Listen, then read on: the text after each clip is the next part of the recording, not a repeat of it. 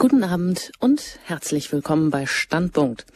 Ich bin Anjuta Engert und lade Sie ein, die kommenden anderthalb Stunden mit uns gemeinsam zu schauen auf den bevölkerungsreichsten Kontinent der Erde, nämlich auf Asien.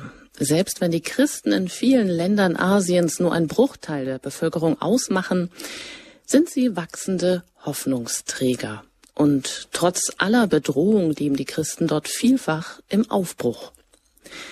Die Wachstumsrate der katholischen Kirche ist weltweit nirgends so groß wie in Asien. Dabei stellen die geschätzt rund 130 Millionen Katholiken nur etwa drei Prozent der Milliardenbevölkerung Asiens, resümiert Weltkirche katholisch.de. Ein Blick auf das Krisengebiet Nummer eins im Nahen Osten, Syrien, zeigt allerdings auch, wie schwer Krieg und Vertreibung gerade auch der christlichen Minderheit in Syrien zugesetzt haben. Viele Kirchen und christliche Einrichtungen dort sind zerstört. Viele Christen stehen vor dem Nichts und gerade Kinder und Jugendliche vor einer schwierigen Zukunft, die überschattet ist von traumatischen Kriegserfahrungen. Beispiel Aleppo. Die beiden maronitischen Kirchen Aleppos sind zerstört, sowohl die Kathedrale als auch die Pfarrkirche. Den verbliebenen maronitischen Familien fehlt eine feste Anlaufstelle. Und die Menschen sind auf jede Hilfe zum Überleben angewiesen, nachdem der Bürgerkrieg das Land und seine Infrastruktur zerstört hat. Wir wollen heute aber auch nach Indonesien schauen, dem weltgrößten Inselstaat. Obwohl der Anteil der Katholiken in der, an der indonesischen Bevölkerung nur 3,4 Prozent beträgt, genießen Katholiken wegen ihrer sozialen und pastoralen Arbeit ein hohes Ansehen. Ganz anders dagegen in der Islamischen Republik Pakistan. Katholiken machen nur 0,69 Prozent der Bevölkerung aus. Sie gehören zu den religiösen Minderheiten, die unter ungerechten, diskriminierenden Strukturen leiden. Christen in Asien, mutige Zeugen unserer Zeit. Ganz herzlich darf ich hier in dieser Standpunktsendung Pfarrer Dr. Matthias Leineweber begrüßen. Er ist geistlicher Begleiter der Gemeinschaft San Egidio für Deutschland und mit ihm bin ich verbunden aus Würzburg. Einen wunderschönen guten Abend an Sie. Ja, guten Abend, Frau Engert. Papst Franziskus besucht ja vom 27. bis zum 30. November Myanmar. Und das liegt in Südostasien. Das grenzt an Thailand, an China, Indien und Bangladesch. Und auch dort sind die Katholiken ähm, in diesem buddhistischen Myanmar eine ganz klare Minderheit. Es gibt da wohl etwa nur 700.000 Katholiken von 51 Millionen Einwohnern. Herr Pfarrer, Leineweber, hat denn der Besuch von Papst Franziskus mit der Vertreibung der muslimischen Rohingya zu tun oder was bewegt den Papst gerade dieses Land als Ziel seines Papstbesuches zu wählen? Ja, das ist sicherlich eines der Gründe.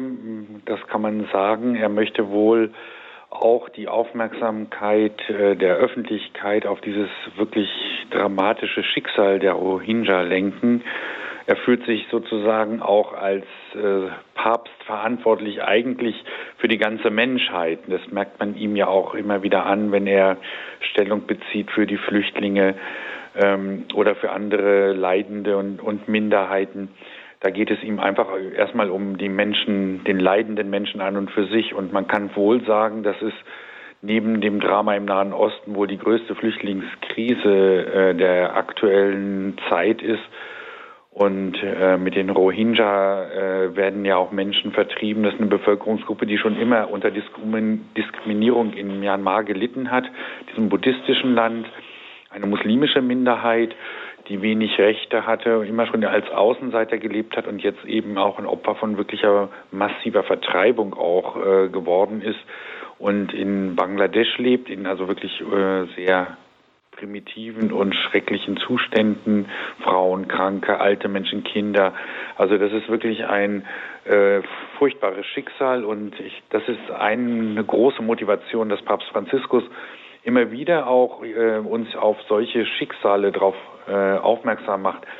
Und ich würde vielleicht noch einen zweiten Aspekt erwähnen, das ist auch, dass Papst Franziskus ja seit Anfang seines Pontifikates immer wieder auch von den Peripherien gesprochen hat, äh, die Kirche aufruft, an die Ränder zu gehen, dort, wo die Menschen äh, leiden, ausgegrenzt sind, wo sie Probleme haben, wo sie vielleicht auch vergessen werden.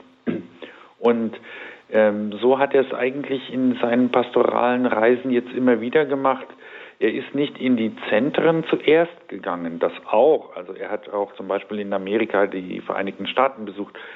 Aber er hat vor allen Dingen ähm, Länder besucht, die sonst nicht so im Medieninteresse stehen. Also in Afrika zum Beispiel hat er ja die Zentralafrikanische Republik besucht und dort am Beginn des Heiligen Jahres der Barmherzigkeit sogar die erste heilige Pforte in der Kathedrale von, von Bangui eröffnet, noch bevor er im Petersdom die heilige Pforte eröffnet hat.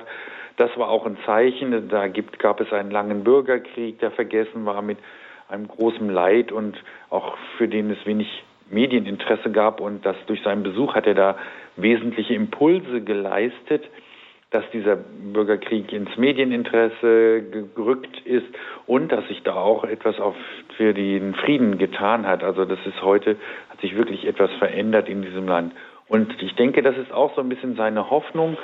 Ähm, Pakistan, wie Sie schon gesagt haben, ähm, Entschuldigung, ähm, Myanmar und auch Bangladesch, die beiden Länder sind ja Länder mit einer minimalen äh, Prozentzahl von Christen und Katholiken noch weniger. Und ähm, das ist ihm aber in, die, in der Hinsicht wichtig, an diese Ränder zu gehen und auch diesen Christen und Katholiken zu zeigen, ihr seid nicht vergessen, obwohl ihr so eine ganz kleine Minderheit seid und auch manchmal äh, Schwierigkeiten habt, äh, in der Öffentlichkeit vielleicht euren Glauben zu leben ich denke an euch und ihr seid im Herzen der Kirche. Ich glaube, das ist etwas, was äh, ihm besonders am Herzen liegt. Hm, ein Papst, der ganz bewusst an die Ränder geht, der jetzt nicht, also die, ich sage mal, die Masse der Katholiken aufsucht. Das ist in Asien wahrscheinlich nur auf den Philippinen möglich. Aber es war ja auch schon der heilige Papst Johannes Paul Zweite, der 2001 die asiatischen Jugendlichen gebeten hat, mutige Zeugen des Evangeliums und Erbauer einer Zivilisation der Liebe und Wahrheit zu sein anlässlich des asiatischen Jugendtages in Taiwan, wo Jugendliche aus 18 asiatischen Ländern angereist sind, kann man da auch klar so eine Trendwende erkennen, denn wenn man auf den asiatischen Kontinent schaut, dann gab es da ja auch in der Vergangenheit, da muss man natürlich weiter zurückgehen in die Vergangenheit, ähm, ja, oft auch ähm, ein Gedanke oder, oder Missionierung, die unter ganz anderen Vorzeichen stattgefunden hat, ähm, wo vielleicht auch Kolonisation, Inkulturation, auch Christen da mitgemischt haben oder im Pakt waren mit den dortigen Herrschern. Und da scheint ja eine ganze Wende eigentlich, ähm, das ist heute anders, auf jeden Fall ganz anders, aber gibt es vielleicht auch noch Gründe, dass die katholische Kirche manchmal noch unter diesem Aspekt dort ähm, betrachtet wird, eher als ausländisch wahrgenommen wird? Wobei das natürlich schwierig ist, wenn ich Ihnen jetzt die Frage für ganz Asien stelle, aber vielleicht können Sie sich da ein Beispiel herauspicken. Ja, also ich denke, das ist sicherlich ein Problem, äh, weil die katholische Kirche oder das Christentum in Asien ähm, oft auch als kann man sagen, als europäische Religion angesehen wird, obwohl das historisch gesehen ja gar nicht stimmt. Äh, das Christentum ist in Asien entstanden, eben im Heiligen Land.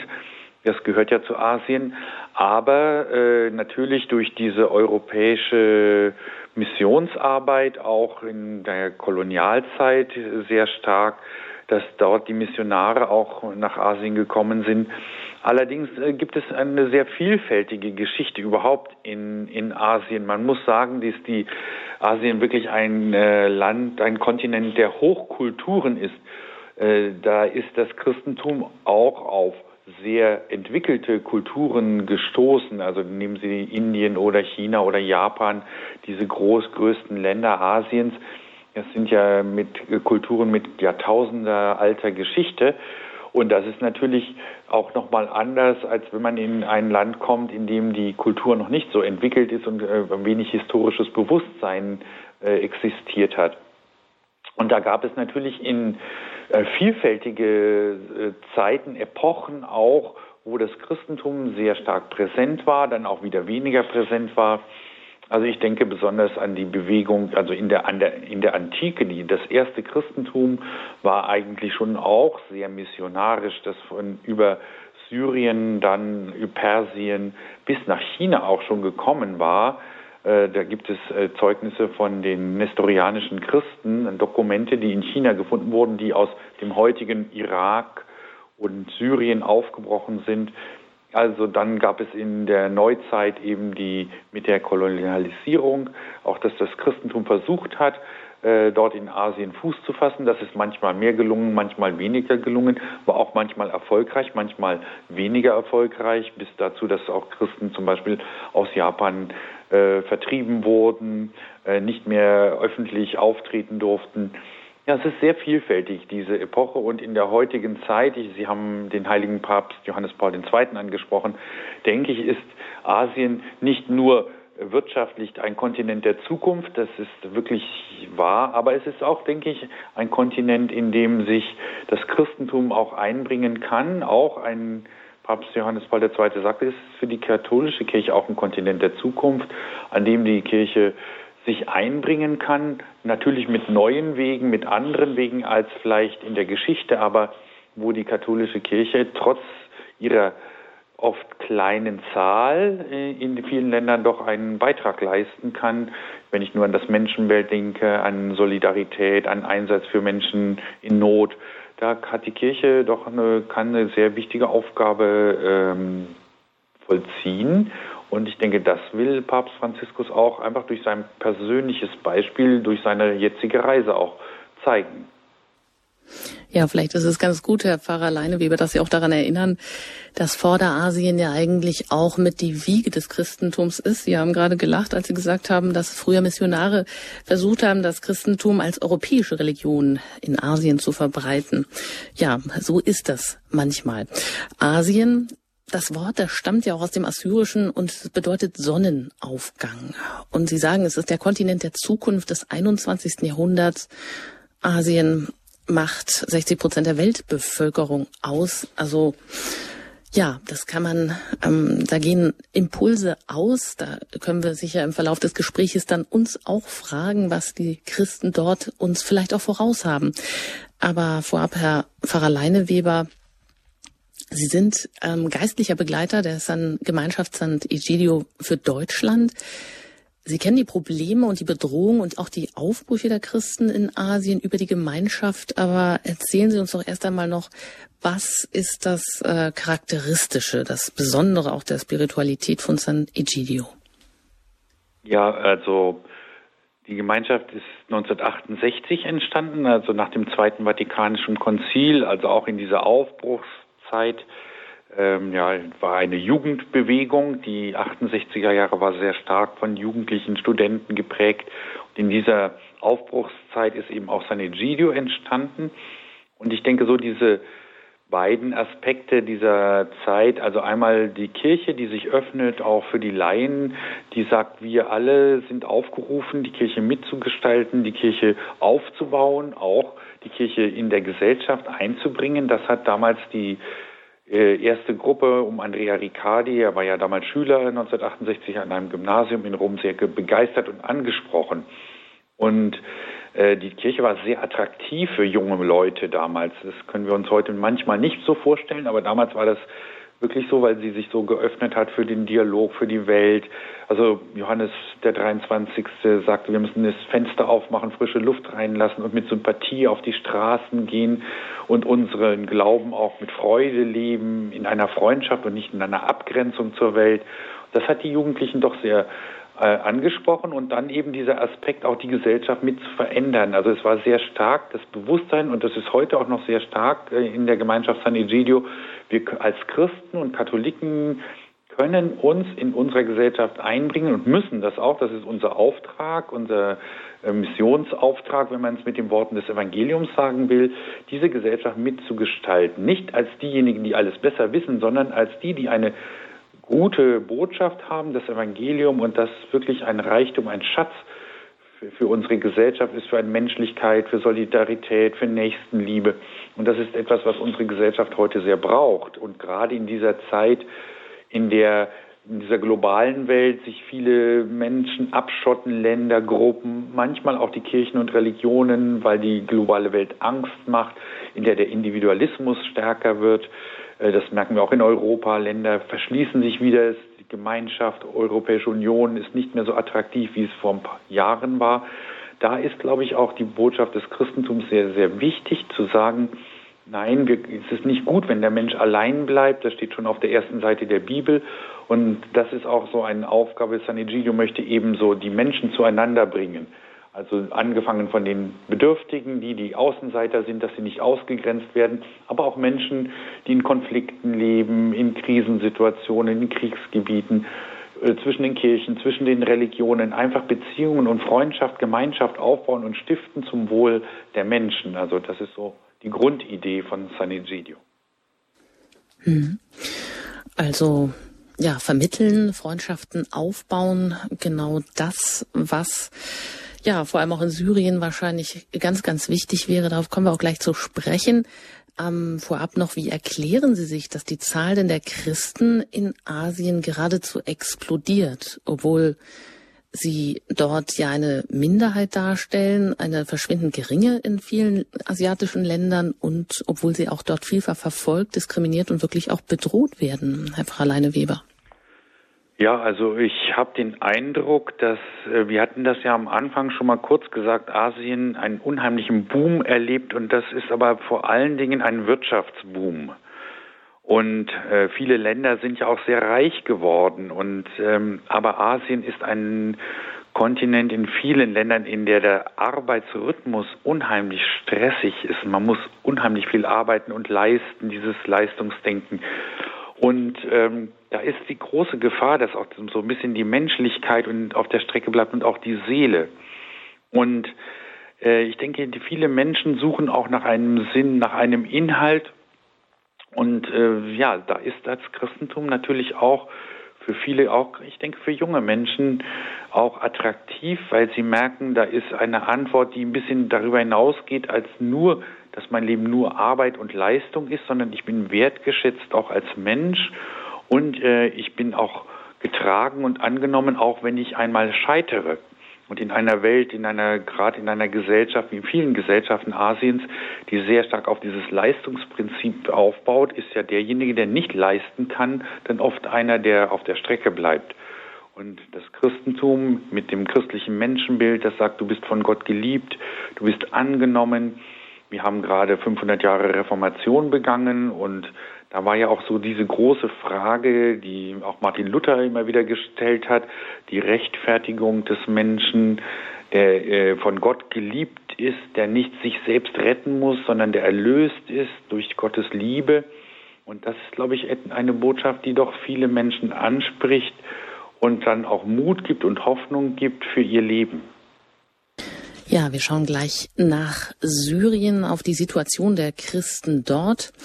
Hier in der Standpunktsendung Christen in Asien, mutige Zeugen unserer Zeit. Nach der Musik geht es gleich hier weiter. Ich werde weiter im Gespräch mit Pfarrer Dr. Matthias Leineweber sein. Er ist geistlicher Begleiter der Gemeinschaft San Egidio für Deutschland aus Würzburg.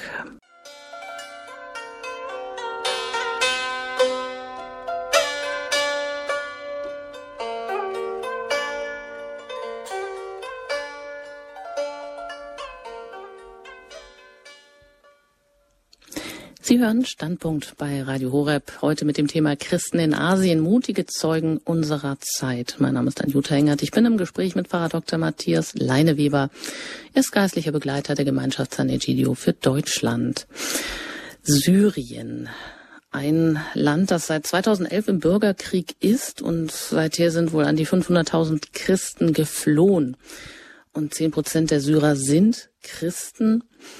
Es gibt die syrisch-orthodoxe Kirche und sie bildet mit 60 Prozent auch den größten Teil der in Syrien lebenden Christen und es gibt auch noch viele andere kirchliche, katholische Gemeinschaften.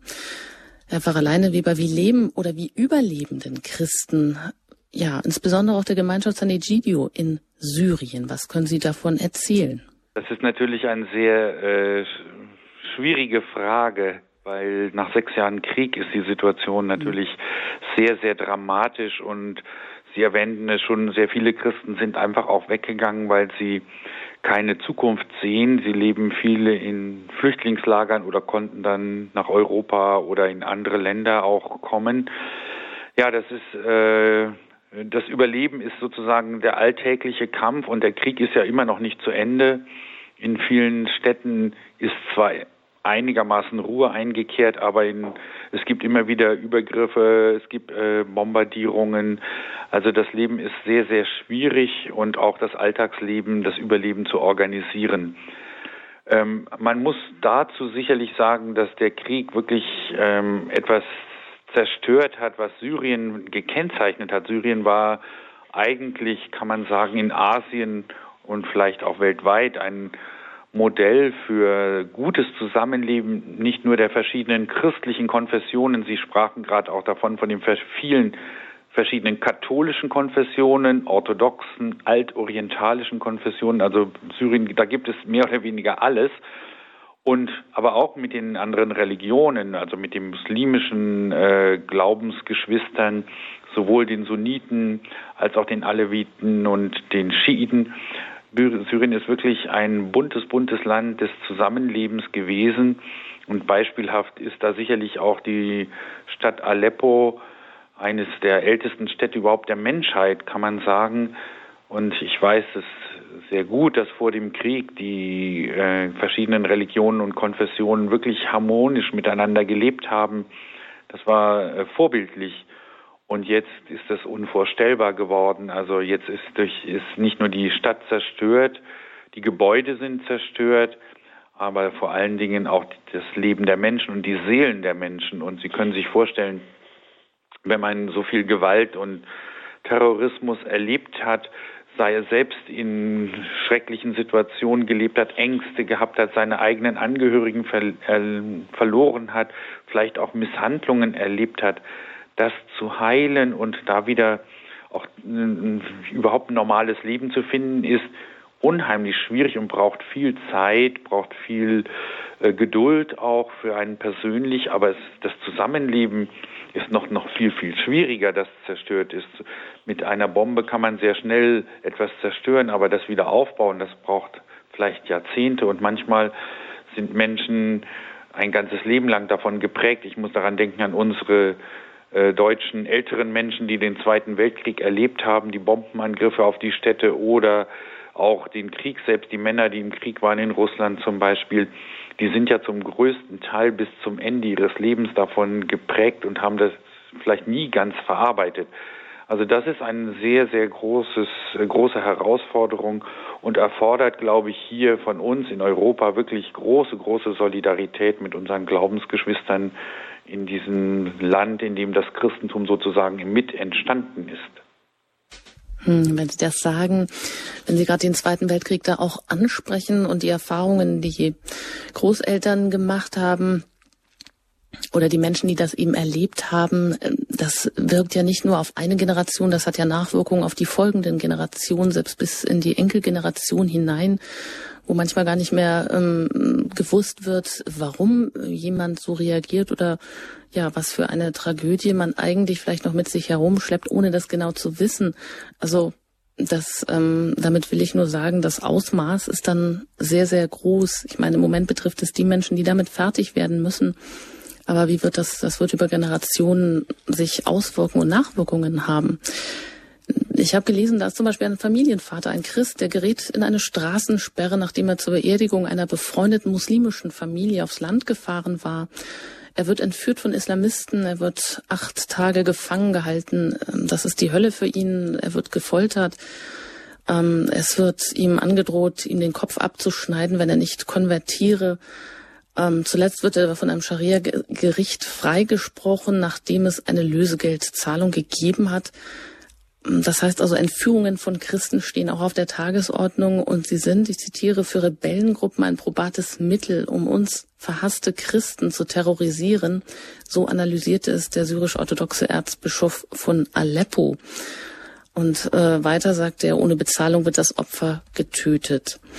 Das heißt, Islamisten enthaupten auch Priester, zerstören Kirchen, vertreiben Christen, so auch ein Vertreter Christ, des christlichen Kulturzentrums. Und da kommen wir auch schon zu zwei Entführungen ähm, zwei Aleppiner Metropoliten, nämlich dem Oberbischof der orthodoxen Kirche, Mar Gregorius Ibrahim von der syrischen orthodoxes, syrisch-orthodoxen Kirche.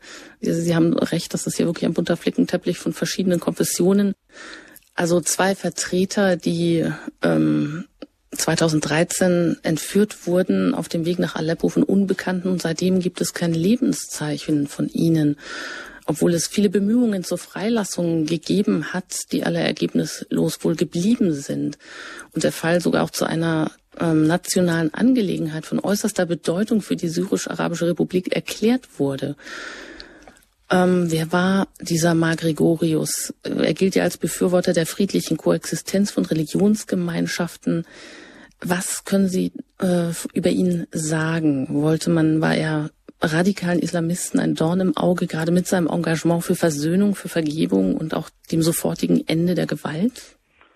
Das kann man vielleicht so sagen. Da kann ich Ihnen zustimmen. Ähm, der, äh, sagen wir mal, islamische Staat und der fundamentalistische äh, Islam ist natürlich äh, ein Feind und ein Gegner allen Zusammenlebens. Er möchte ja trennen, das ist sein großes Ziel. Er möchte spalten, möchte Feindschaft verbreiten und möchte sozusagen einen monolithischen, einheitlichen, streng fundamentalistisch und verschlossenen Islam verbreiten.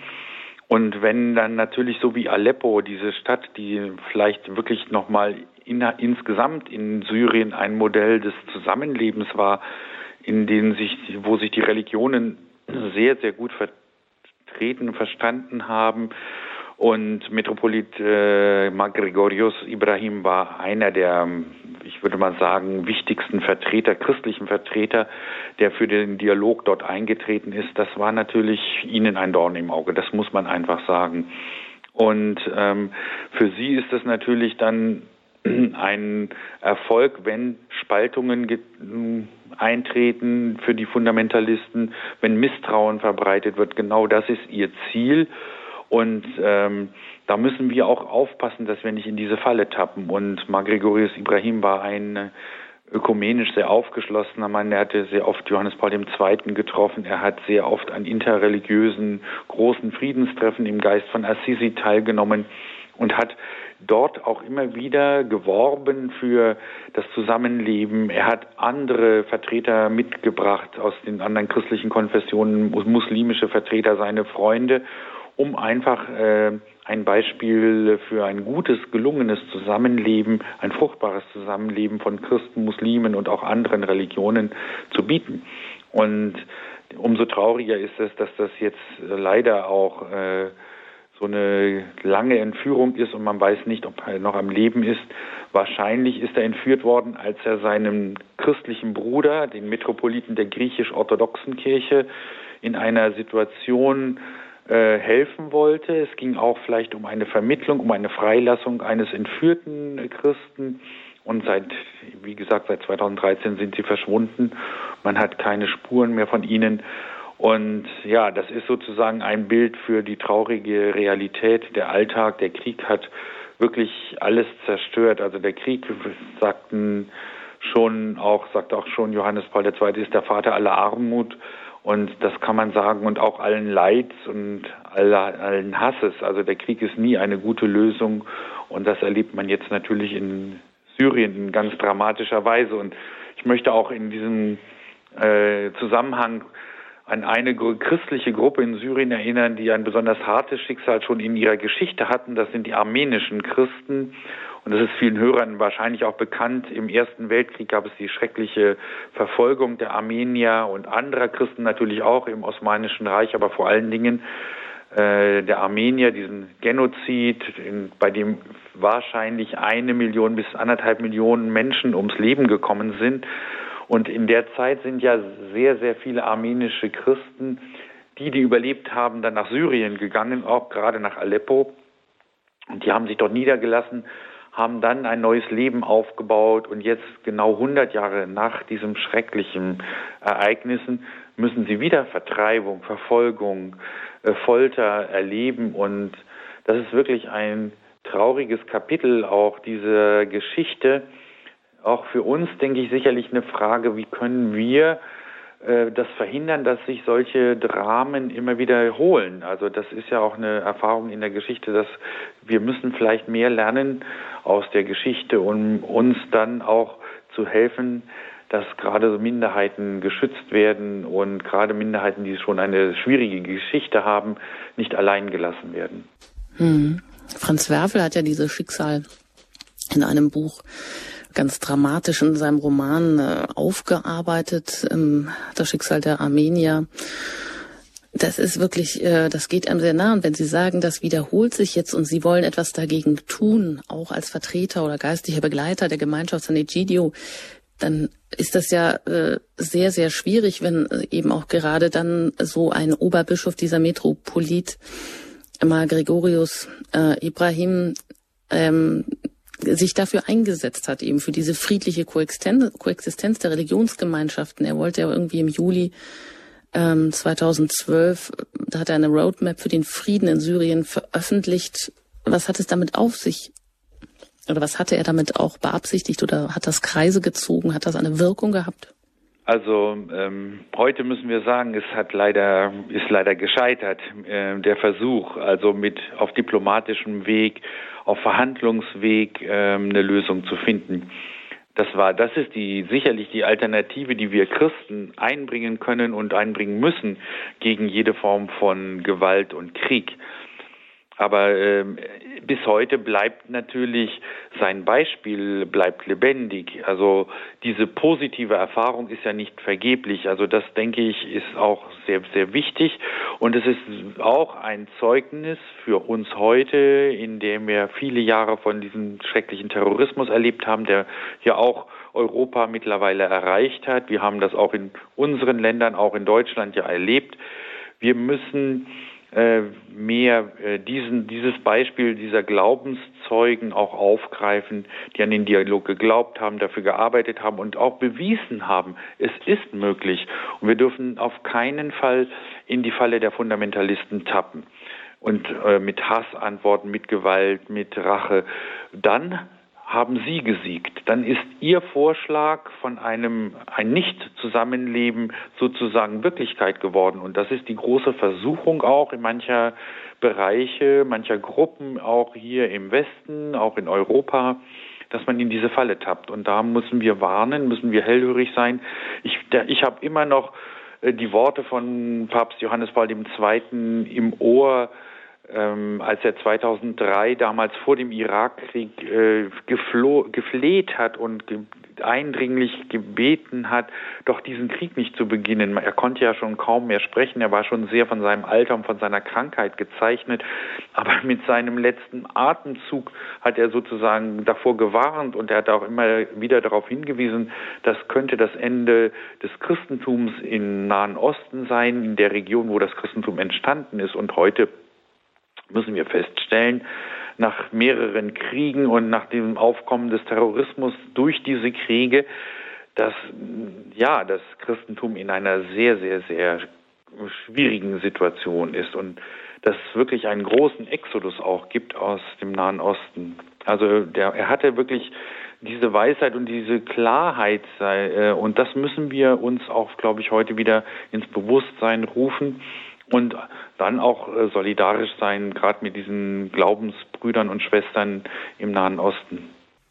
Hm, Sie sprechen es an oder sagen, dass auch hier in Europa auch Gruppierungen mit guter Absicht wirklich aufpassen müssen, dass sie nicht in diese Falle tappen, äh, dann sich zu radikalisieren oder den Friedensprozess und den Dialog ähm, aufzugeben, weil in den Ländern in Asien oder jetzt hier gerade in Syrien einfach Menschen entführt werden oder mutige Zeugen aufgetreten sind, die aber dann ihr Leben verloren haben, wie in Pakistan. Da kommen wir auch darauf zu sprechen noch.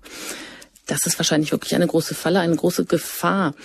Aber ähm, Herr Pfarrer Leineweber, was bedeutet das denn jetzt auch noch einmal für die griechisch-orthodoxe Kirche oder auch für die syrisch-orthodoxe Kirche in Aleppo, die jetzt eben auch ohne ihre Bischöfe sind, die jetzt eben auch keine so Integrationsfigur mehr haben. Also ich meine die verbliebenen christlichen Familien dort. Also sie werden natürlich von anderen äh, Bischöfen mit begleitet. Ne? Es geht in Syrien und auch vom Libanon aus. Äh, es gibt ja auch ähm, dort äh, viele Verbindungen. Und ähm, ja, ich denke, das ist sicherlich sehr wichtig für die Christen vor Ort und viele wollen ja auch versuchen. Es gibt jetzt auch viele, die zurückkehren, die auch äh, die Stadt wieder aufbauen wollen, die daran glauben, dass es wieder möglich ist. Das ist sehr, ein schönes Zeichen, ein hoffnungsvolles Zeichen, eine Ermutigung.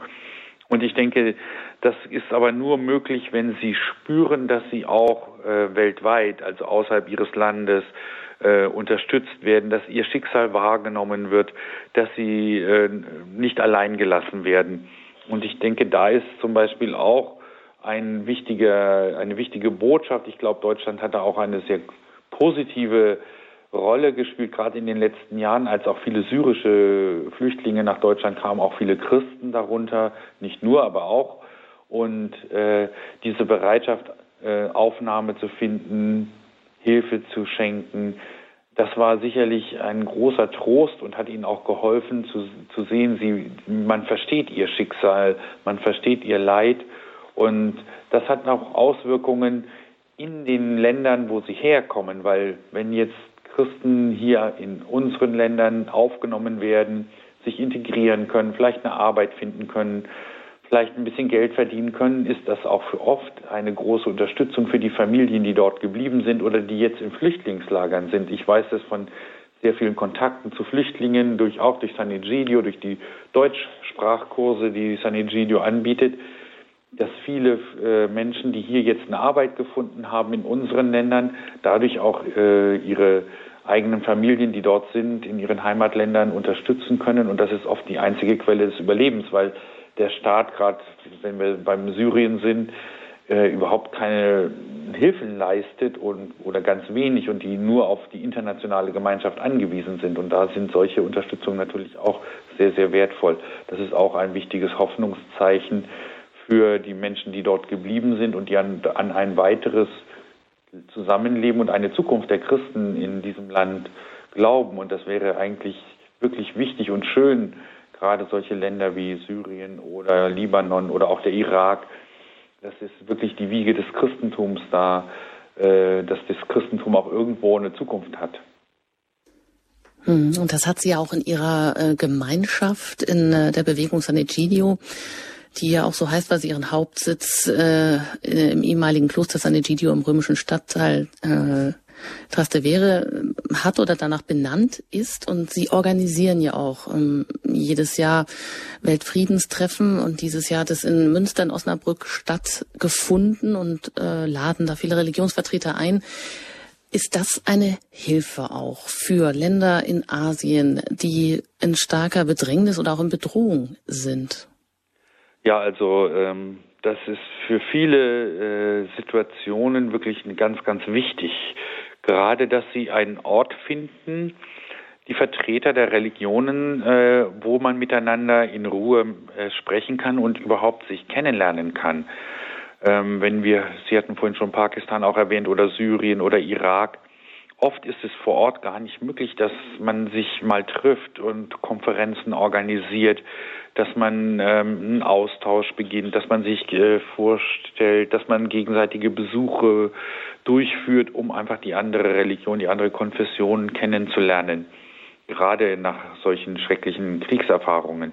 Und da braucht man eben auch eine Vermittlung. Und das möchten diese Friedenstreffen eben bieten, wie das jetzt auch in Münster und Osnabrück sehr erfolgreich war und für viele äh, die einzige Gelegenheit, sich mal zu unterhalten und auch Ideen zu entwickeln, wie was können wir für unsere Länder tun, wie können wir den Frieden stärken, wie können wir Initiativen beginnen, die auch die Menschen wieder versöhnen. Also das sind wichtige so Arbeitsforen ähm, für die Vertreter der Religion, gerade aus solchen Krisengebieten wo man sich vor Ort, also wie zum Beispiel auch im Irak, ist es äh, überhaupt nicht möglich, dass sich die verschiedenen religiösen Gruppen ähm, treffen und austauschen. Und da müssen Beziehungen aufgebaut werden. Die Beziehungen, die menschlichen Beziehungen sind das A und O, um dann auch äh, ja, Versöhnung herzustellen. Aber ohne persönliche Beziehung geht das nicht.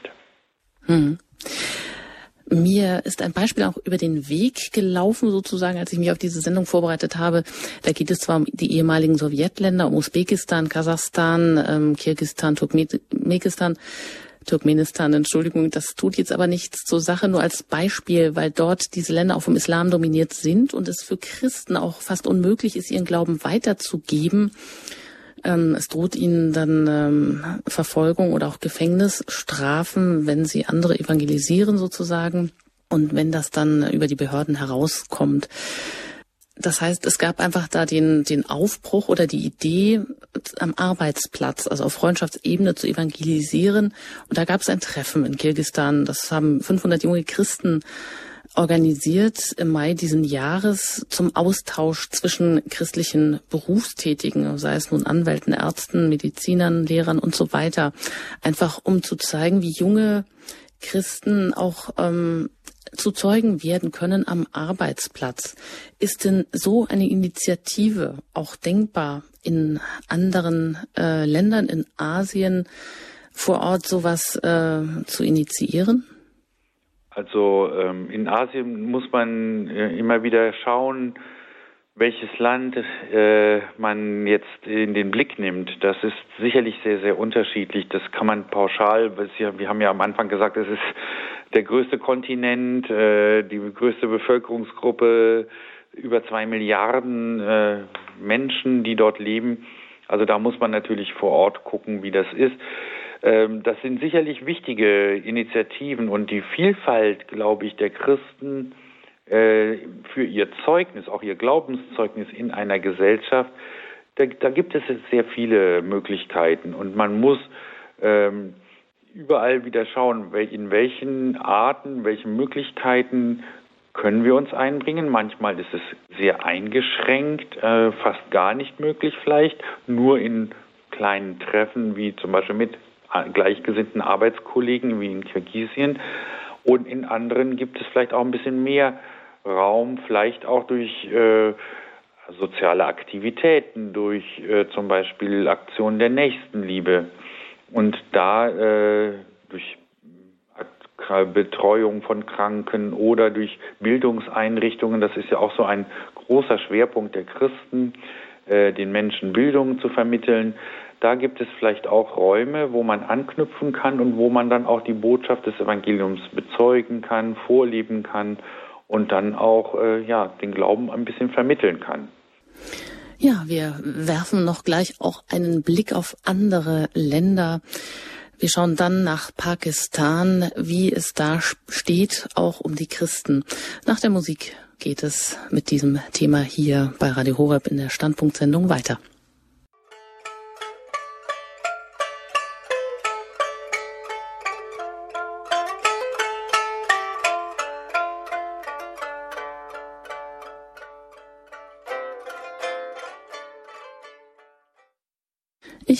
Gespräch mit Pfarrer Dr. Matthias Leineweber. Er ist geistlicher Begleiter der Gemeinschaft San Egidio für Deutschland. Wir sprechen über Christen in Asien, mutige Zeugen unserer Zeit, nachdem wir uns jetzt lange mit Syrien beschäftigt haben, natürlich aufgrund auch der kritischen Situation, die dort weiterhin herrscht, wollen wir jetzt nach Pakistan schwenken, äh, einem, einer islamischen Republik, wo 1985 das sogenannte Blasphemie-Gesetz eingeführt wurde, ein Gesetz gegen, in Anführungsstrichen, Gotteslästerung, das aber eben auch leicht missbraucht wird und Oft reichen Gerüchte schon aus ähm, für Todesurteile, vor allem für Christen. Ja, auch dort gibt es einen mutigen Zeugen, der gegen dieses Gesetz gekämpft hat. Der erste oder einzige christliche Minister in Pakistan wurde von der Taliban erschossen 2011. Das war Shabazz Bhatti, Minister für religiöse Minderheiten. Aber er hat seine Verantwortung als Christ wahrgenommen, um eben auch gegen das Blasphemiegesetz vorzugehen und hat sozusagen ja dafür einen hohen Preis gezahlt. Kann man das sagen oder würden Sie vielleicht auch sagen, dass auch in Pakistan ein wachsender Einfluss islamischer Kräfte zu beobachten ist, Herr Pfarrer Leineweber? Ja, na, das denke ich schon. Also das erleben wir eigentlich weltweit. Ne? Also das ist eine Tendenz der Radikalisierung oder auch des Fundamentalismus, den wir auf, nicht nur auf religiöser Ebene im Islam erleben, gibt es vielleicht auch Tendenzen in anderen Religionen oder sicher Tendenzen, aber auch in der Politik brauchen wir nur mal hier in Europa zu uns umzuschauen, diese äh, Parteien, die entstehen, die fundamentalistisch und sich einsetzen gegen andere. Das ist ja die Mentalität, die sehr ähnlich ist und in Pakistan ist das natürlich auch sehr stark davon erfasst. Und ähm, ja, da ist es für die Christen wirklich extrem schwierig. Ich glaube, Pakistan ist ein Beispiel für eines der Länder Asiens, in dem die Christen wirklich vielleicht am schwierigsten haben, was nicht so ganz einfach zu beurteilen ist. Und Shabazz Bhatti ist für mich einfach ein wunderbarer Mensch, ein äh, sehr gütiger Mensch. Ich habe ihn kennengelernt auf einem der interreligiösen Friedenstreffen von San Egidio. Ein guter Mensch, ein mutiger Mensch, also vor allen Dingen würde ich mal sagen, ein gläubiger Mensch. Also er hat jeden Morgen eine halbe Stunde die Bibel gelesen und daraus Kraft geschöpft und gebetet, bevor er zur Arbeit ging, bevor er in sein Büro ging, auch ins Ministerium. Äh, das, das hat nie gefehlt. Und das hat ihm so den inneren Frieden und die innere Ruhe auch gegeben und auch die, diese starke Kraft, die er ausgestrahlt hat. Und ähm, er war sehr, sehr beliebt. Es war ein sehr attraktiver junger Mann, der auch deswegen eine große Karriere gemacht hat. Es war eigentlich eine Sensation, dass ein Christ ein Minister wird und hat dann versucht, in, eine, in guten Gesprächen äh, ein bisschen dieses äh, schwierige Blasphemiegesetz zu verändern und die Situation der Christen zu erleichtern. Und äh, ja, in einer sehr hoch polarisierten Gesellschaft ist es natürlich, sind solche Menschen wie, das hatten wir ja vorhin schon mal auch beim Thema, die sich für Dialog und Frieden, Versöhnung einsetzen, äh, natürlich ein Dorn im Auge.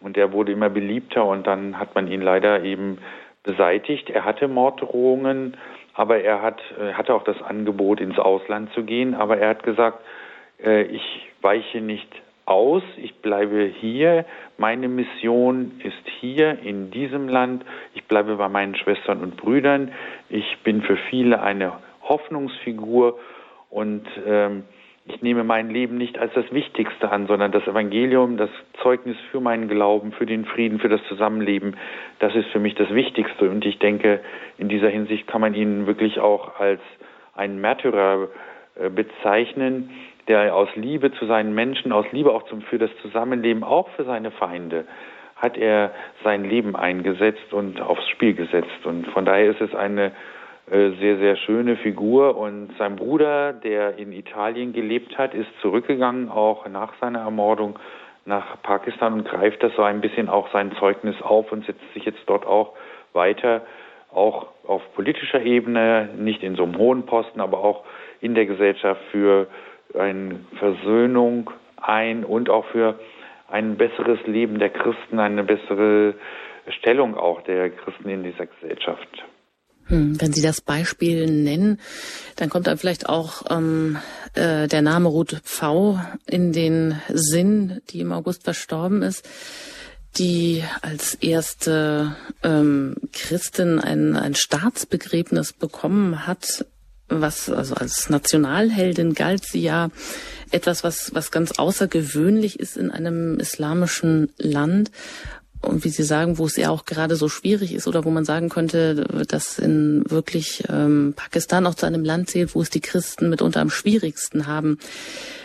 Wie war das mit Ruth V? War sie so jenseits der Politik, dass sie nicht so belangt wurde, obwohl sie ja auch, ähm, ich glaube, 1980 als Staatssekretärin für das Gesundheitswesen und als nationale Beraterin der pakistanischen Regierung ähm, ernannt wurde und sicherlich ja auch keinen ähm, leichten Stand als Christin hatte oder als ja immerhin katholische Nonne, auch wenn sie sich wahrscheinlich nicht immer so gegeben hat.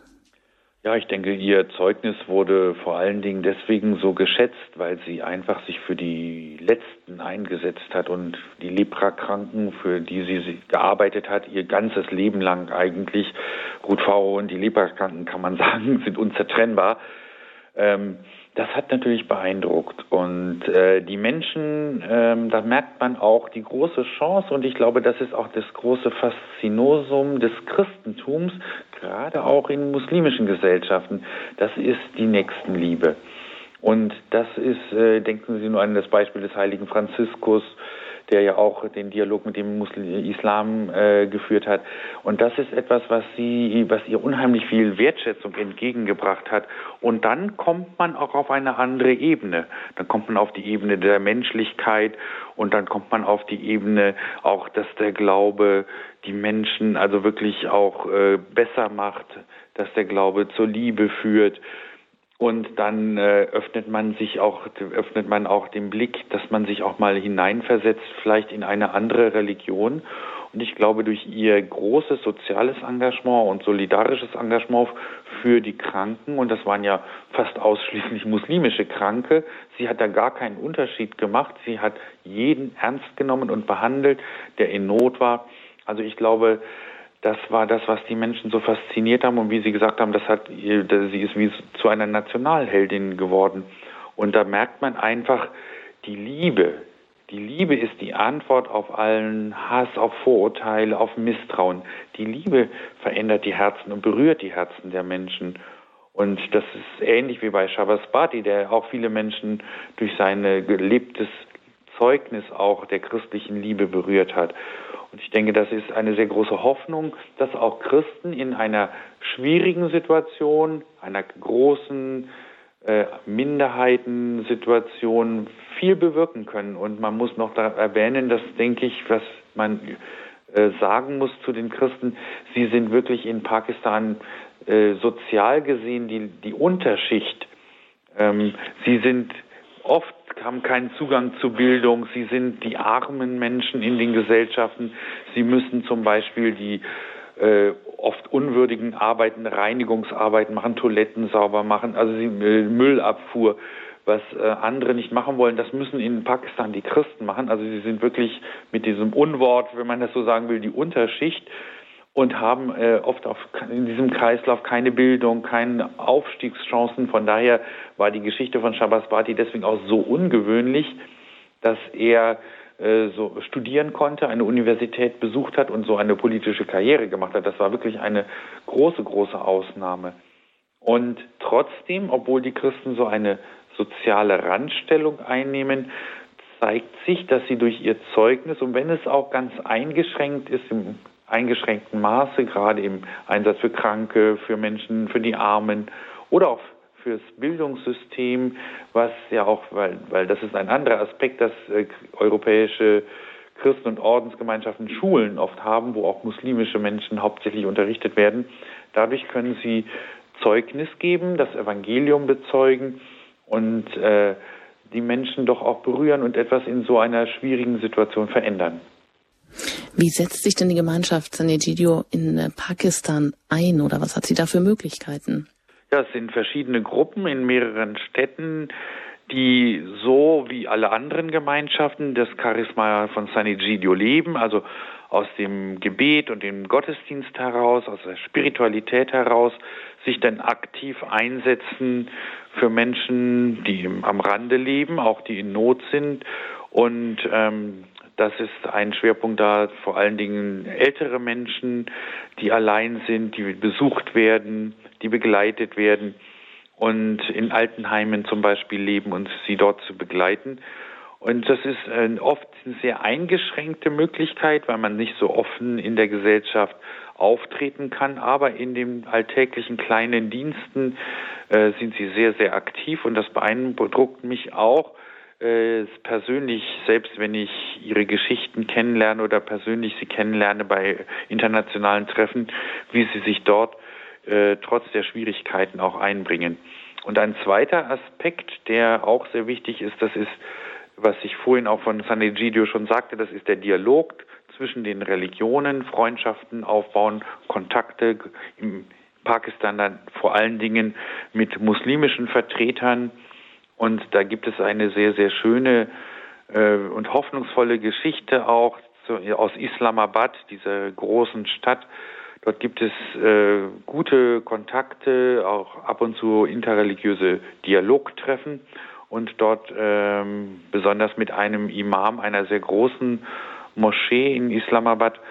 Und als vor einigen Jahren in einem christlichen Stadtviertel in Johannabad die Christen überfallen wurden von fanatischen Muslimen, auch ihre Häuser zum Teil angezündet wurden, sie geschlagen wurden, ihr Besitz einfach auf die Straße gestreut wurde, ähm, da haben dann äh, die Mitglieder von San Egidio sich in Kontakt gesetzt mit befreundeten muslimischen Vertretern, besonders auch einigen Imamen, besonders auch diesem Imam, und haben ihn, haben sie eingeladen zu sprechen, auch äh, zu den ihren Glaubensgeschwistern zu sprechen und ihnen zu erklären, dass die Christen nichts Böses wollen, dass die Christen äh, gute Menschen sind, die für den Frieden eintreten, die sich für die Armen einsetzen und der äh, Großimam von Islamabad hat dann in Johannabad in der wichtigsten Moschee am Freitag mehrere Male Predigten gehalten in ihrem Hochfest und im wichtigsten Gottesdienst.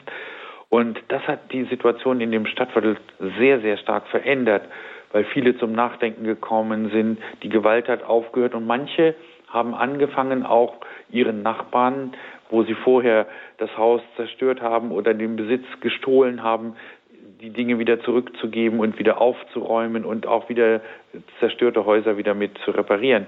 Und das war äh, einfach auch eine Frucht von einem jahrelangen, geduldigen und dauerhaften Dialog und Freundschaften, die entstanden sind, dass äh, so etwas, so eine Versöhnung bewirkt werden konnte. Und ich glaube, das ist ein ganz, ganz wichtiges äh, Zeichen, und das ist ein Weg, den die Christen auch in solchen Situationen gehen können.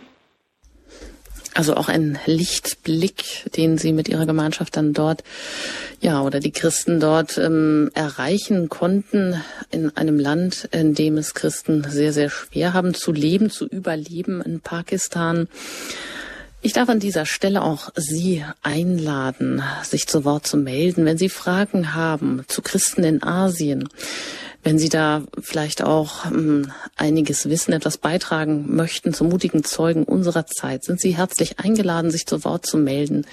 Unsere Hörertelefonnummer ist für Sie jetzt freigeschaltet. Das ist die 089 517 008 008. Und wenn Sie außerhalb von Deutschland anrufen, dann wählen Sie zuerst die 0049 und dann 89517 008 008. Nach der Musik geht es hier weiter bei Radio Horeb in der Standpunktsendung.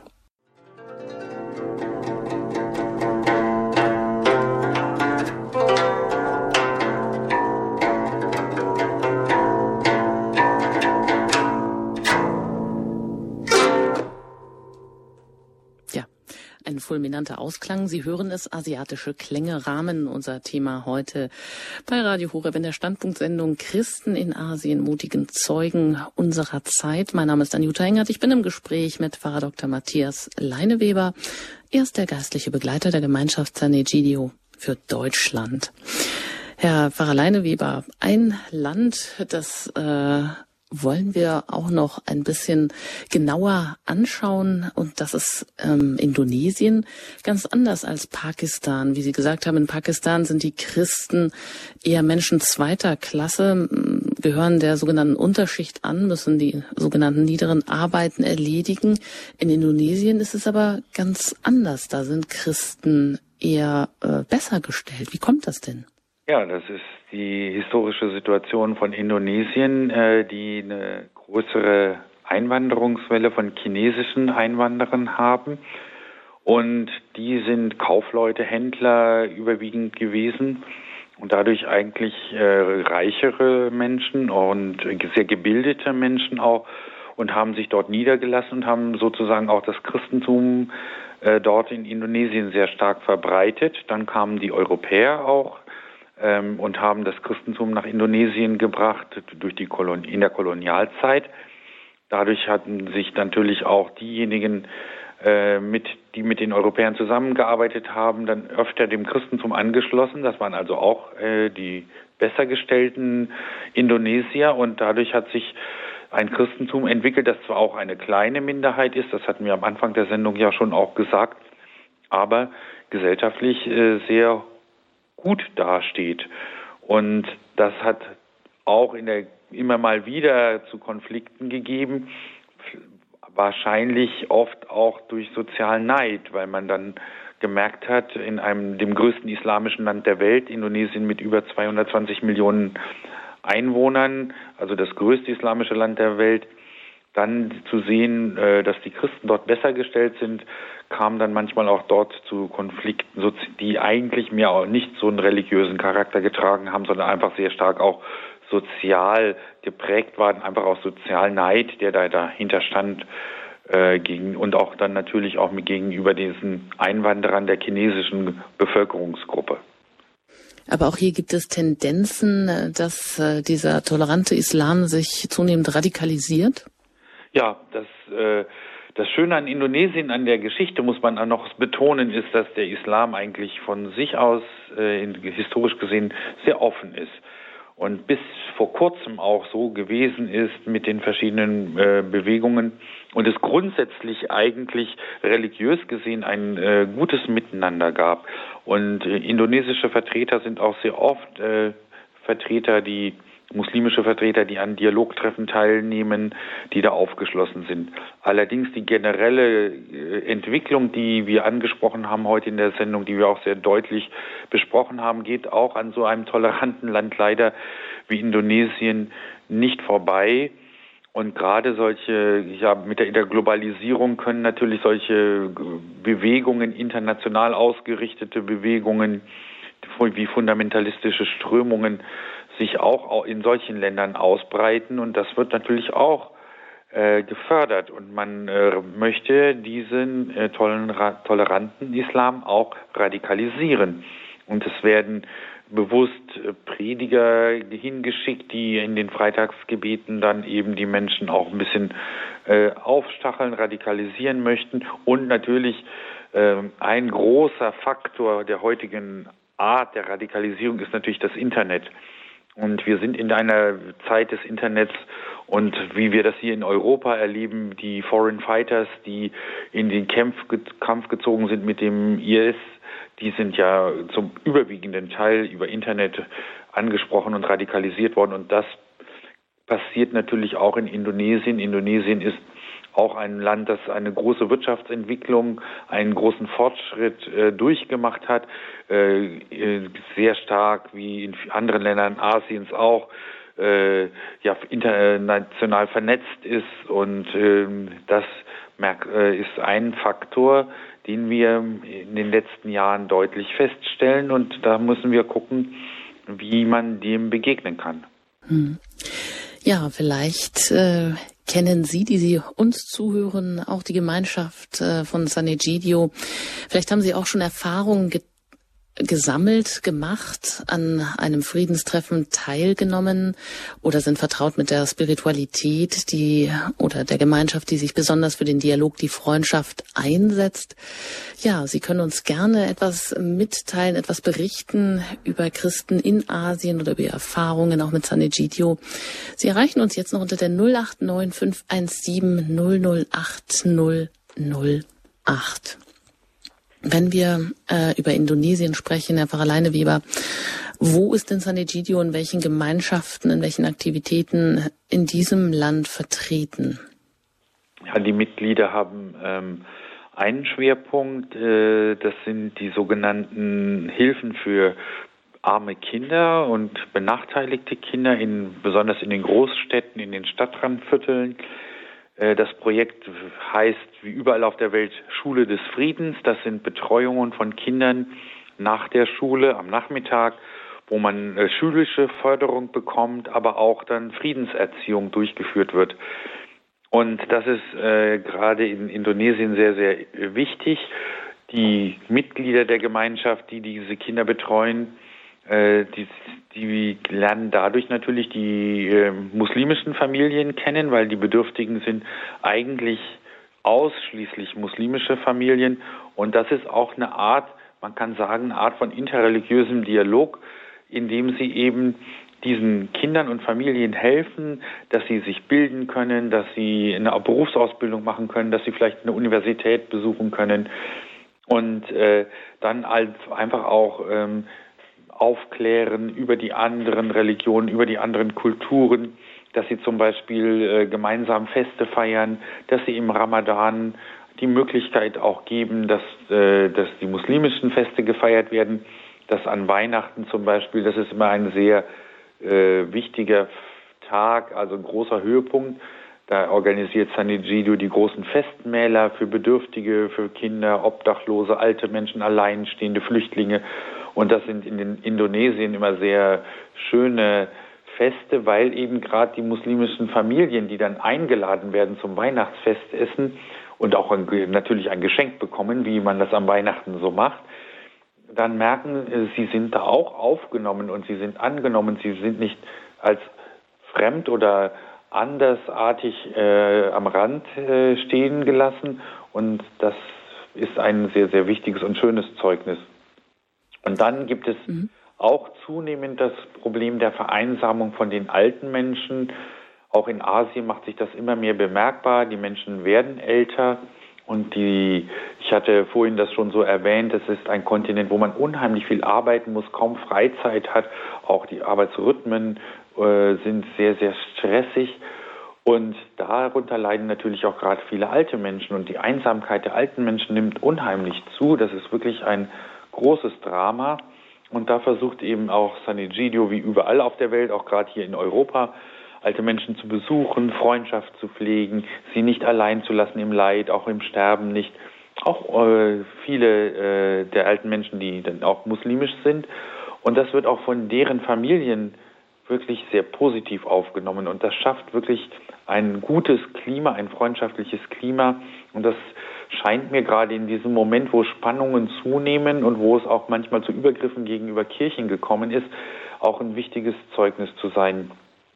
Und auch dort arbeitet, wie in Pakistan, Sanegidio mit islamischen Vertretern zusammen, äh, Austausch über soziale Fragen, über andere Fragen und was in Indonesien, in diesem großen islamischen Land, ein sehr schönes Beispiel ist, das ist diese große Islamorganisation Muhammadiyah, das ist eine äh, Organisation, die sich dafür einsetzt, für Bildung sehr stark, Fortbildung der muslimischen Bürger im Land, hat auch sehr viele Mitglieder, 30 bis 40 Millionen Mitglieder, eine der größten überhaupt der Welt.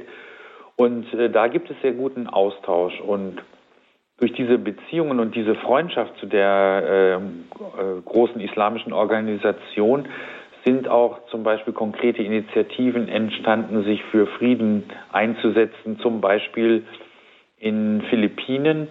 Dort gibt es ja diesen langen Konflikt schon im Mindanao. Das, wir hatten vorhin gesagt, Philippinen ist das einzige große katholische Land Asiens, aber es gibt dort auch im Mindanao eine islamische Minderheit. Dort gibt es lange einen Bürgerkrieg für die Unabhängigkeit dieser Insel. Und äh, dort sind, finden seit Jahren Verhandlungen statt, die auch zu Abkommen geführt haben. Und gemeinsam hat Sanegidio und die Muhammadiyah dort mitgewirkt, dass die Versöhnungsarbeit und die Vermittlungstätigkeit durchgeführt wurde. Das ist einfach ein sehr schönes Zeichen dafür, dass durch diese kleine Freundschaft vor Ort auch im Größeren so mit der Zeit etwas bewirkt werden konnte. Wenn San Egidio so beispielhaft ähm, in Ländern Asiens zusammenarbeitet, eben auch mit den anderen Religionsgemeinschaften, mit Muslimen vor Ort, hat das dann auch wieder Rückwirkungen, Auswirkungen auf Deutschland? Oder würden Sie sich da vielleicht auch noch mehr wünschen, gerade im Hinblick auch äh, im Umgang mit Flüchtlingen hierzulande? Oder dass da auch äh, manchmal ein besserer Dialog entste entstehen könnte? Also ich denke, das ist äh, sehr wichtig.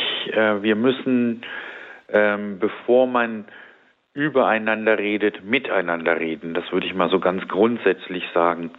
Und ich kann auch nur ermutigen äh, zur Begegnung, gerade mit Menschen, die zu uns gekommen sind, die geflüchtet sind. Und gerade in den letzten Jahren waren das ja auch viele muslimische Flüchtlinge zum Beispiel. Und aus dieser Begegnung heraus kann man einfach auch im Konkreten, in den Gemeinden, in Stadtvierteln äh, durch vielleicht Hilfen bei Deutschkursen oder bei Erledigungen von bürokratischen Dingen. Ähm, das ist ja oft so schwierig für Flüchtlinge, überhaupt die deutsche Sprache dann zu verstehen, was in Briefen steht und gemeint ist. Dadurch können sehr viele schöne positive Kontakte entstehen.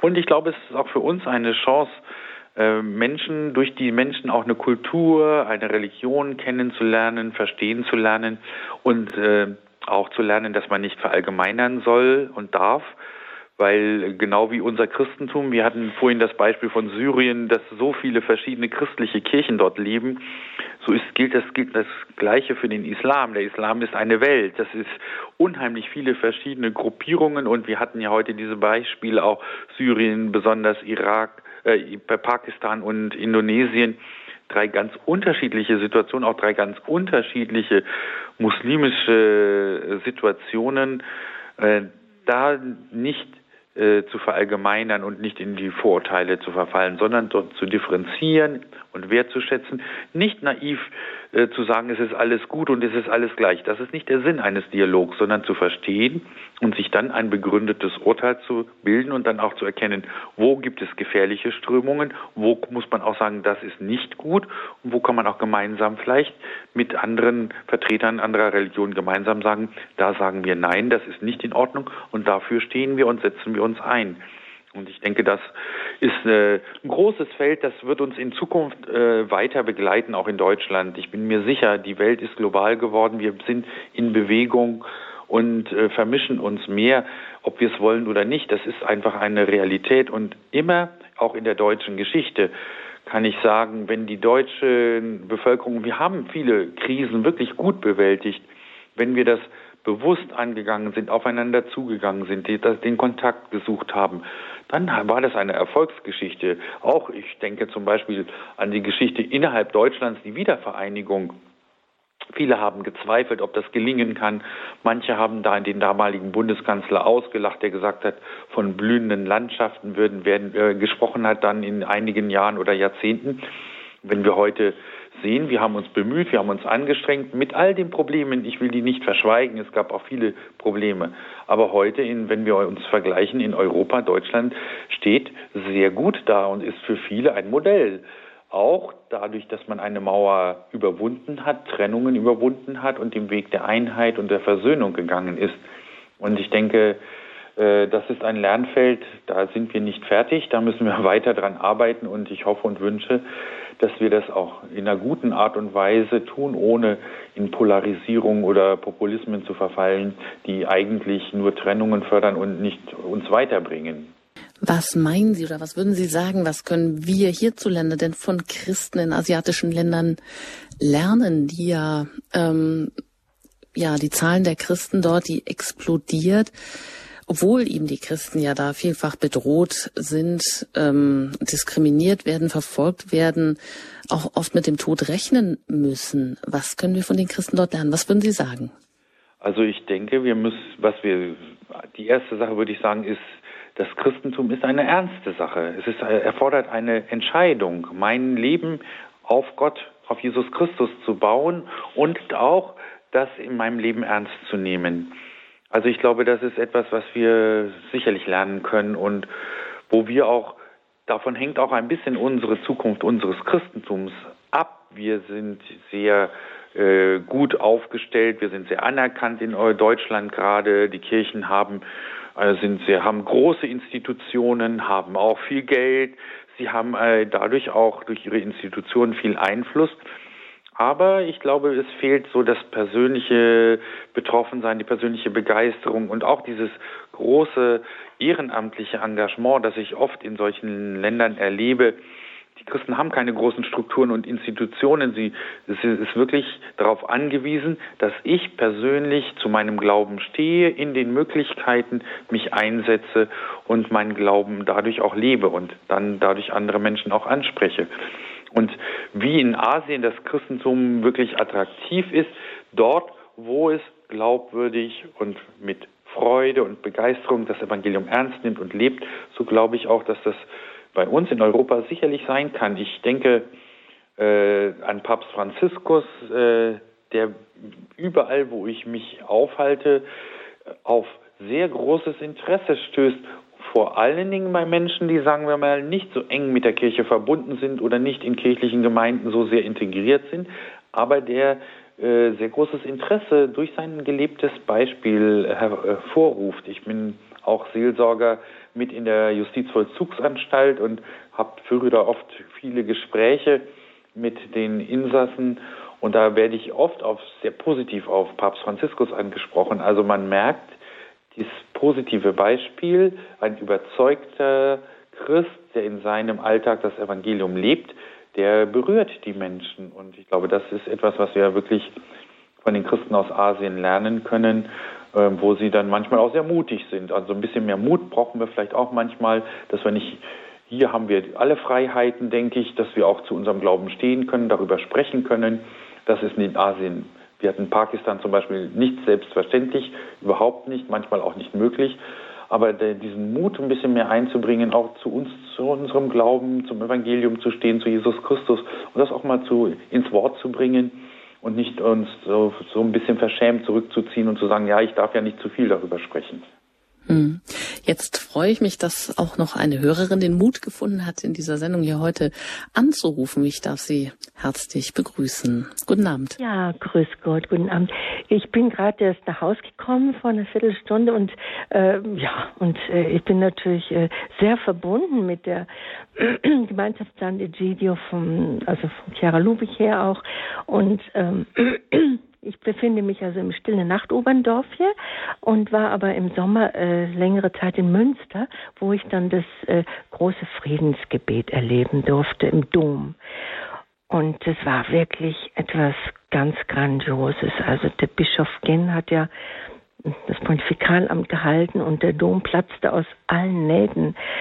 Es war wirklich also eine ganz äh, tiefe, wunderbare Atmosphäre und äh, die, die wuchs, also das war wirklich ganz großartig. Ja, und äh, nachher am Platz, ich habe dann auch mit mehreren gesprochen, die von verschiedenen Ländern kamen. Und ich wusste dann nur eben, dass am Tag drauf auch äh, Angela Merkel zum, zur Gemeinschaft San Egidio sprach. Und ja, es war alles sehr, sehr positiv. Und ich selbst versuche es halt auch in der, soweit es möglich ist, äh, bei den gewissen Kontakten von der Spiritualität her zu leben. So, so mein kleiner, ganz kleiner Beitrag nur. Ne? Ja, wunderbar, schön. Ja? Vielen Dank, dass Sie uns noch so einen lebendigen Eindruck schildern von, ja, von diesem Friedenstreffen. Ja. Dankeschön, alles Gute Ihnen. Auf Wiederhören. Dankeschön. Danke, Wiederhören. Ja, und ein äh, weiterer Hörer hat sich noch gemeldet, eine Hörerin aus München darf ich jetzt hier noch begrüßen. Hallo. Ähm, also ich habe jetzt zum Thema, dass Liebe ähm, Hass verwandeln kann, eine Geschichte zu erzählen. Äh, die ist schon ganz, ganz lange her und die werde ich nie vergessen und das ist eine, eine ganz verrückte Geschichte. Also ich war damals so 18, 19 Jahre alt und bin wahnsinnig gerne tanzen gegangen, also abends am Wochenende. Und es war so damals eine Studentendisco und ähm, das sind halt auch hauptsächlich Studenten hingegangen und also es war eigentlich so ganz nett, das war nicht so laut, aber immer gerammelt voll. Und dann bin ich eines Abends auch so am späteren Abend dahin und wollte mir einen Weg bahnen zu irgendwie so einem Sitzplatz oder gucken jedenfalls, äh, ob da irgendwo was ist. Und dann habe ich so einen jüngeren Mann also der war damals so, glaube ich, so 24 Jahre alt oder so. Äh, äh, einfach gefragt, ob ich vorbei kann und der war aus dem Nahen Osten. Also der war Paläst nee, Palästinenser war nicht äh, aus dem Libanon. Habe ich dann später auch erfahren. Und äh, ja, der hat sich angegriffen gefühlt und hat sich umgedreht und äh, hat mich angespuckt und hat mich beschimpft und äh, hat das total verkehrt verstanden. Und äh, ich habe dann auch gar nichts mehr gesagt. Ich bin einfach weitergegangen. Und dann kurze Zeit später, das ist so verrückt, äh, mitten in den Trubel und Musik und alles. Ähm, also ich hatte dann einen schönen Platz für mich gefunden, weil ich habe da zu der Zeit auch noch äh, daneben gejobbt und war auch ein bisschen müde und Dann habe ich dann äh, also einen Platz gehabt und neben mir war auch noch ganz gut was frei und ich habe gemerkt, dann, dann stand der vor mir und dann kam mir in den Kopf, jetzt will ich einfach echt mal probieren, ob das funktioniert. Wenn man, also wenn man Liebe dagegen setzt, ob das wirklich wirkt. Also mitten in einem Trubel, ich weiß nicht warum, kam mir der Gedanke und dann bin ich aufgestanden, bin zu ihm hin und habe gesagt, hier, du bist auch kaputt, ich sehe das, hier neben mir ist noch ein Platz frei. Und der war sowas von fertig, er hat mich angeguckt, war fassungslos. Warum machst du das jetzt? Ich habe dich doch gerade angespuckt. Ich sage, ja, ich weiß. Bist du Christin? Und ich habe damals gesagt, ja, eigentlich schon, aber ich war sehr weit von der Kirche damals weg. Aber trotzdem kam mir das in den Sinn. Ja, so mhm. das äh, aus der Bibel und Bergpredigt und so weiter. Und ich wollte es probieren. Und es war ein, wirklich eine Verwandlung um 200 Prozent. Also der hat sich geschämt, der hat sich zehnmal entschuldigt. Und jedes Mal, wenn ich ihm, also der war ein Student von der Technischen Hochschule, und jedes Mal, wenn ich ihm irgendwo in der Stadt mal über den Weg gelaufen bin, hat er mich mit so einer Ehrerbietung behandelt, dass mir schon fast peinlich war. Ich war ja noch viel zu jung. Ähm, ja, es hat funktioniert. Schön. Dankeschön für diese Begebenheit, die Sie uns da schildern. Ja, es Alles ist eine verrückte Gute Ihnen. Das finde ich heute noch, ja. Aber ja, ich weiß nicht, wie einem das in den Kopf kommt, wenn man so jung ist. Ist man vielleicht noch manchmal so verrückt. Und weil ich meine, in der Diskothek, Lärm, Leute, Krach, denkt man eigentlich nicht an die Bergpredigt.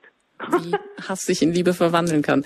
Vielen Dank Ihnen und alles Gute nach München. Ja, ja Herr Pfarrer Leineweber. Vielleicht Sie noch dazu zu den Anrufen, Anrufern? Ja, danke für die schönen Zeugnisse. Also ich denke, das ist sehr äh, ermutigend auch, weil äh, das Thema ist nicht nur ein Thema weit weg in Asien, könnte man denken, sondern das geht uns alle an. Und diese Herausforderung, wie wir unseren Glauben leben können, wie wir schöne Momente schaffen können, die uns Mut machen oder auch äh, in kleinen, in diesem schönen letzten Beispiel in München in der Diskothek, äh, das ist, wir können viel verändern. Es gibt, äh, ich möchte mit dem jüdischen äh, Rabbiner Hillel schließen, der gesagt hat, das, was ich machen kann, was ich in der Welt machen kann, das ist meine eigene Veränderung. Ich kann oft den anderen nicht verändern, aber ich kann mich verändern. Ich kann mein Herz verändern. Und dadurch ändere ich eigentlich auch die Welt und richte sie auf. Ich finde, das ist sehr schöne Beispiele.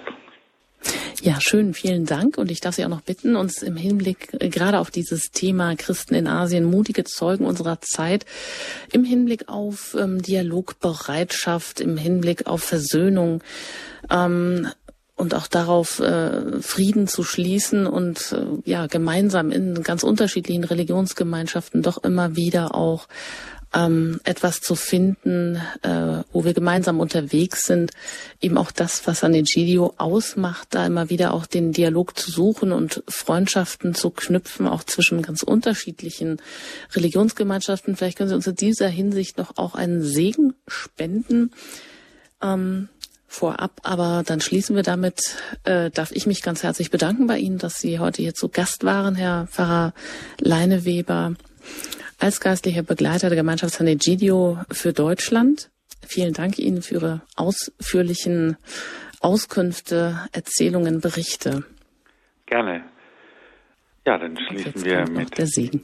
Segen des allmächtigen Gottes, gütiger, barmherziger Gott, schenke uns deine Liebe und deine Barmherzigkeit, die uns fähig macht, auch in schwierigen Situationen in unserem Alltag, im Großen und im Kleinen, dein Evangelium der Barmherzigkeit und Liebe zu bezeugen. Dadurch, dazu segne uns der gütige und barmherzige Gott, der Vater, der Sohn und der Heilige Geist. Amen. Amen.